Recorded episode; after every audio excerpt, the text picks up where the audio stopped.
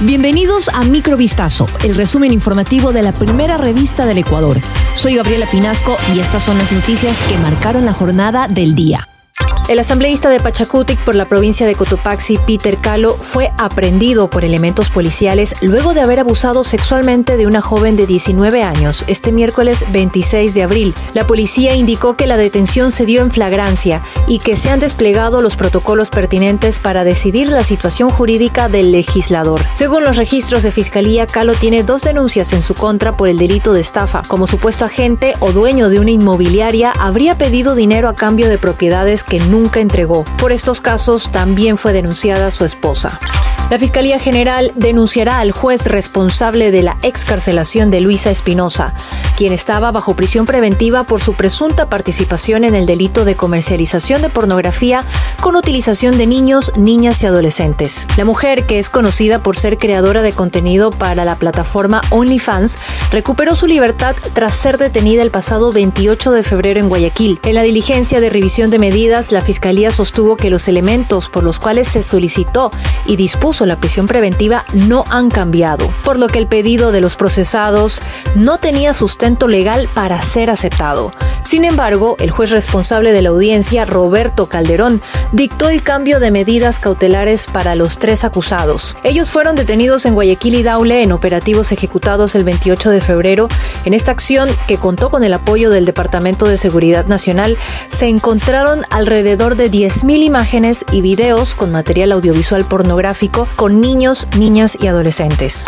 Luego de una investigación que inició hace seis meses en un mega operativo, se logró la desarticulación de una red de pornografía infantil a escala nacional este miércoles 25 de abril en las provincias de Manabí, Guayas, Azuay y Pichincha. 11 aprehensiones se realizaron en el marco de la Operación Protección Infantil 5, que contó con el apoyo del Departamento de Seguridad Nacional de Estados Unidos, la Embajada de Estados Unidos en Ecuador y la organización Our Rescue. A los detenidos se les investiga por presuntamente almacenar, descargar y poseer material de pornografía infantil, según detalló la Fiscalía, y que en las próximas horas se les formulará cargos. Paco Moncayo señaló que aceptó el cargo de consejero de gobierno para la seguridad nacional porque la patria está en peligro.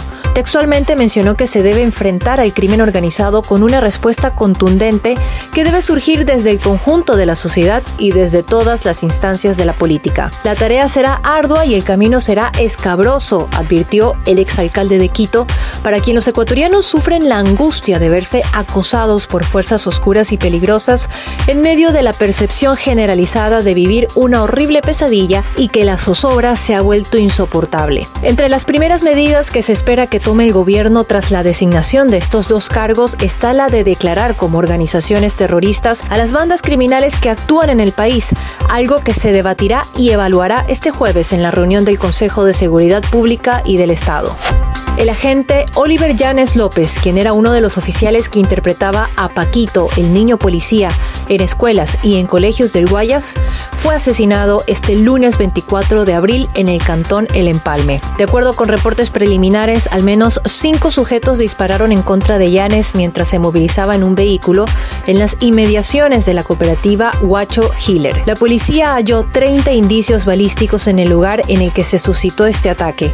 Por otro lado, el cuerpo del gendarme, quien trabajaba en Lago Agrio desde hace tres meses, fue trasladado a la morgue de Quevedo. Esto fue Microvistazo, el resumen informativo de la primera revista del Ecuador. Volvemos mañana con más. Sigan pendientes a vistazo.com y a nuestras redes sociales.